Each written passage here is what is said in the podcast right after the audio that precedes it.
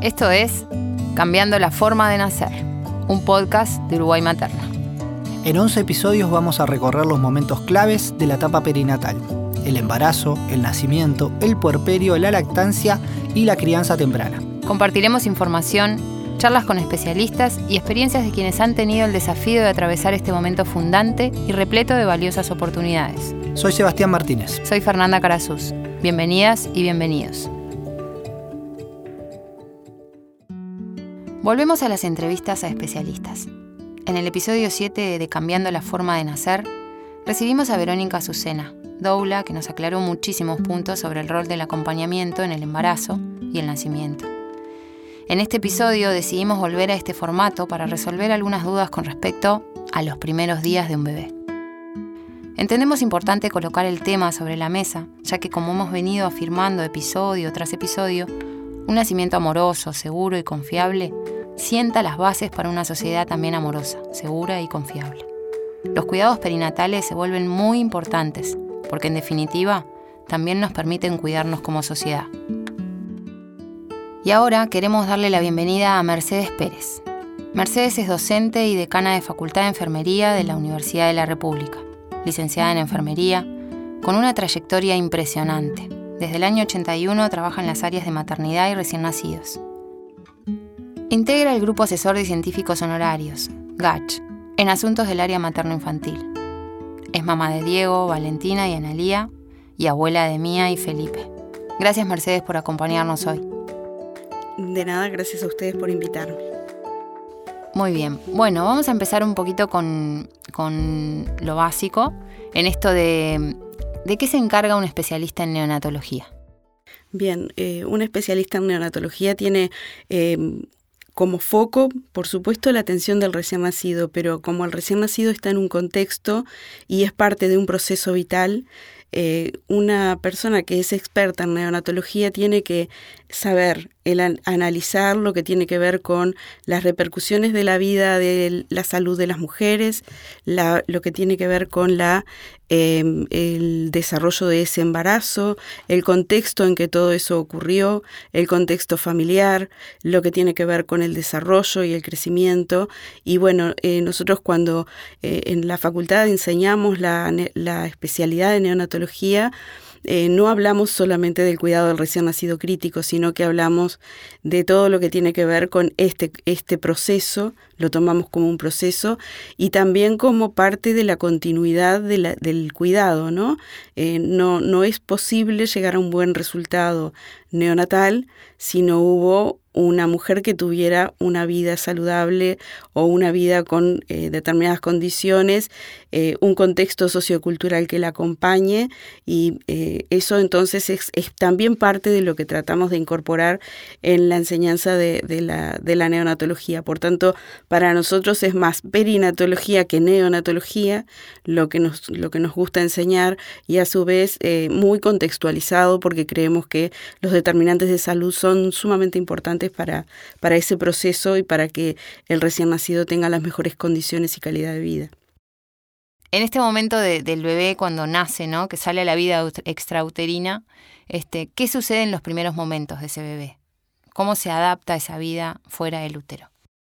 Bueno, yo eh, por muchos años trabajé en dando eh, eh, trabajando con embarazadas, preparando para el parto y para el nacimiento, y una de las cosas que siempre les, les hacía el ejercicio de pensar lo que debía sentir un bebé que estaba en un espacio casi de, de un hotel cinco estrellas o siete estrellas, ¿no? En donde tiene todo, en donde la, la temperatura es la adecuada, en donde no tiene que ocuparse nada más que de estar allí y de sentir eh, lo que los demás eh, le dan a tener que transcurrir un trabajo de parto, pero además de transcurrir el, trabajo de parto, ahora la autonomía que tiene eh, hace que tenga que respirar por sí solo, que proveerse del alimento, que comunicarse, eh, que regular la temperatura. Eso desde el punto de vista fisiológico. Y desde el punto de vista más eh, en lo que tiene que ver con lo, con lo, digamos, con la adaptación a la, vida intrauterina, a la extrauterina, mm, desde el punto de vista de su adaptación personal como persona, porque el recién nacido es una persona, cómo eh, tiene que transcurrir eso de que estaba en un lugar en que estaba muy contenido a pasar a un lugar en donde no tiene ninguna contención. Y ahí eh, surge la importancia ¿no? de, de, la contención que les damos los demás para que esa transición sea lo más eh, adecuada posible y con el menos estrés posible. El nacimiento es un estrés de por sí pero intentando que ese estrés sea positivo y que lo que le permita sea eh, desarrollarse y poder tener la mayor autonomía. Nosotros siempre en Uruguay Materna decimos que la crianza consciente es fundamental para determinar la experiencia de vida de cada uno de nosotros. ¿Cómo te parece que podemos practicar esa crianza consciente? Bueno, yo creo que una de las, de las cosas más importantes es observar y, conocer al bebé, eh, el, al bebé y a los niños. En realidad eh, tenemos mucha tendencia a la intervención y a tener recetas para hacer las cosas y en realidad las personas somos únicas, eh, somos irrepetibles, o sea que ni las recetas sirven ni ninguna cuestión tipo voy a, hay que hacer tal cosa tal día, tal hora, tiene un sentido porque cada uno de los nacidos tiene su propia capacidad, sus propias necesidades, su propia eh, forma de vivir, igual que los adultos. Es una persona que tiene esas características, que sea pequeño no lo hace este, incapaz de hacer un montón de cosas que tiene que hacer. Por tanto, para, para mí una de las cosas más importantes es poder conocerlo al bebé y eso lo logramos observando. Eh, tratando de, de, comprender por qué está pasando cada una de las cosas, conocer los factores de riesgo, las cosas que pueden ser peligrosas, porque tenemos que observarlo, pero también saber identificar si hay un peligro o hay un riesgo para poder tratarlo oportunamente. Pero creo que fundamentalmente es observarlo, acompañarlo y, de alguna forma eh, darle elementos que lo estimulen para poder desarrollarse. Creo que esos tres elementos son fundamentales para que un recién nacido pueda este, adaptarse a la vida y a la vida extrauterina y a su vez ir incorporándose e integrándose en la vida familiar con las otras personas que lo están rodeando. Bueno, de ahí viene de la mano esta capacidad de, de apegarse, ¿no? Eh, este, que lo que conocemos como el apego, este, que bueno, que todos necesitamos de eso para vivir, porque somos seres sociales, porque necesitamos a un otro, porque, porque el, bebé necesita esas relaciones y vínculos de cercanía. Entonces ahí un poco te pregunto, ¿por qué es tan importante para ese bebé el vínculo de apego y la figura de apego? Bien, eh, yo mencionaba en, la, en una de las primeras preguntas que tú me hacías eh, el gran cambio que, ocurre con el nacimiento y creo que la forma de contención de ese recién nacido para que ese estrés sea positivo y sea parte de su desarrollo y sea un estímulo para, para su desarrollo es justamente el apego. El apego con su madre que hace que las necesidades que por sí solo no puede satisfacer, él puede respirar, puede funcionar su organismo, pero no puede comer por sí solo, no se moviliza por sí solo, entonces requiere de determinados cuidados que eh, la persona que está cuidándolo eh, tiene que tener un cierto apego porque tampoco es eh, un, un, acto mecánico, no puede ser un acto mecánico el darle de comer o el vestirlo o el cambiarlo o el ponerlo a dormir. ese apego es lo que hace humana la atención, es lo que hace que puedan estar interactuando, conociéndose ambos, entre los padres, la madre, el, quien lo está cuidando y el recién nacido y a su vez a él también le permite como saber qué comportamientos o qué conductas debe tener para poder ir eh, em, reclamando, entre comillas, lo que él va necesitando, ¿no? Es una forma de comunicación y a su vez crea eh, lo que yo creo que es lo más humano que existe, que es el vínculo con las personas que lo rodean, ¿no? El vínculo humano. Bueno, y ahí me llevaste a esa forma de comunicación que que es el llanto. Y, y bueno, y, vos debes haber escuchado muchas veces eso que dice, es un santo, duerme todo el día, no llora para nada. ¿No? Este, entonces ahí eh, me surge la pregunta de, de, bueno, ¿por qué siempre le damos como esa carga negativa al llanto, ¿no? ¿O por qué nos gusta que un bebé, no nos gusta que, que un bebé llore y, y, nos ponemos contentos cuando decimos, bueno, está tranquilito y no llora? Bueno, e, eso es, muy, eh, muy natural. Creo que, es muy natural que los padres, primero que se preocupen cuando un niño llora, ¿no? Pero por otro lado también eh, es importante identificar los diferentes tipos de llanto, porque un recién nacido llora por diferentes cosas, porque es la única forma de comunicarse que tiene. Él no, no habla, no tiene...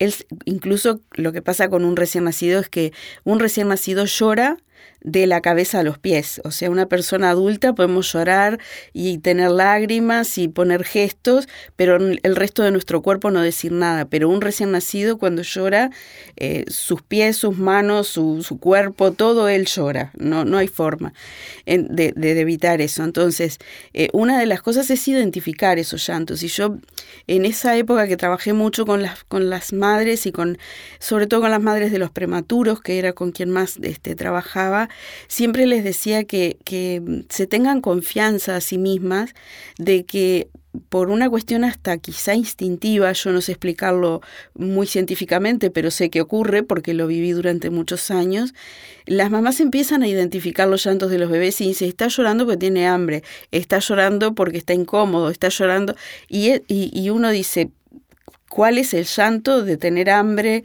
y cuál es el llanto de, de, de, pronto de estar incómodo.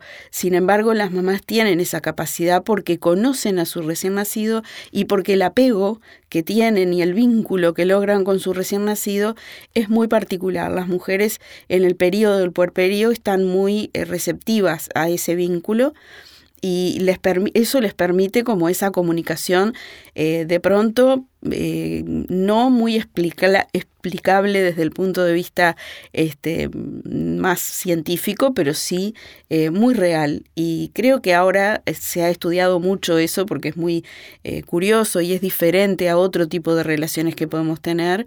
Y creo que hay suficiente bibliografía que sustenta la necesidad esa de, de que el recién nacido se encuentre con su mamá, esté piel a piel, tenga, escuche su voz desde otro lugar, porque la escuchaba antes desde adentro del útero, ahora cambió de lugar, eh, y que pueda tener como esa, esa, mm, ese relacionamiento, es parte del desarrollo, del estímulo que necesita ese niño para su desarrollo.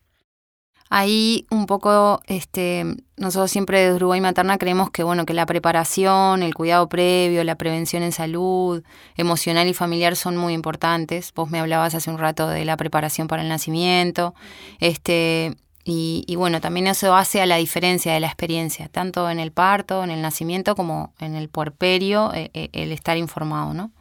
Eh, ¿Qué, estrategias vos crees que, son, importantes para, prepararse, informarse para esta etapa de descubrir a, tu bebé? Bien, eh, es, este, muy... Eh, hay muchas variedades y, también en esto no hay recetas porque las mamás son diferentes porque las situaciones en las que están viviendo son diferentes y yo me puedo eh, poner ahora a dar alguna serie de consejos que no, no doy, pero eh, podría dar una serie de consejos que eh, cuando las personas que lo reciben no tienen los elementos como para poder implementarlos, pierden sentido. Entonces, yo creo que en este sentido, el poder ver a la persona, a la, embarazada y a la dupla del recién nacido y la mamá, este, en conjunto, en el contexto en el que viven, eh, permite poder eh, evaluar y poder analizar cuáles serían las, mejores estrategias.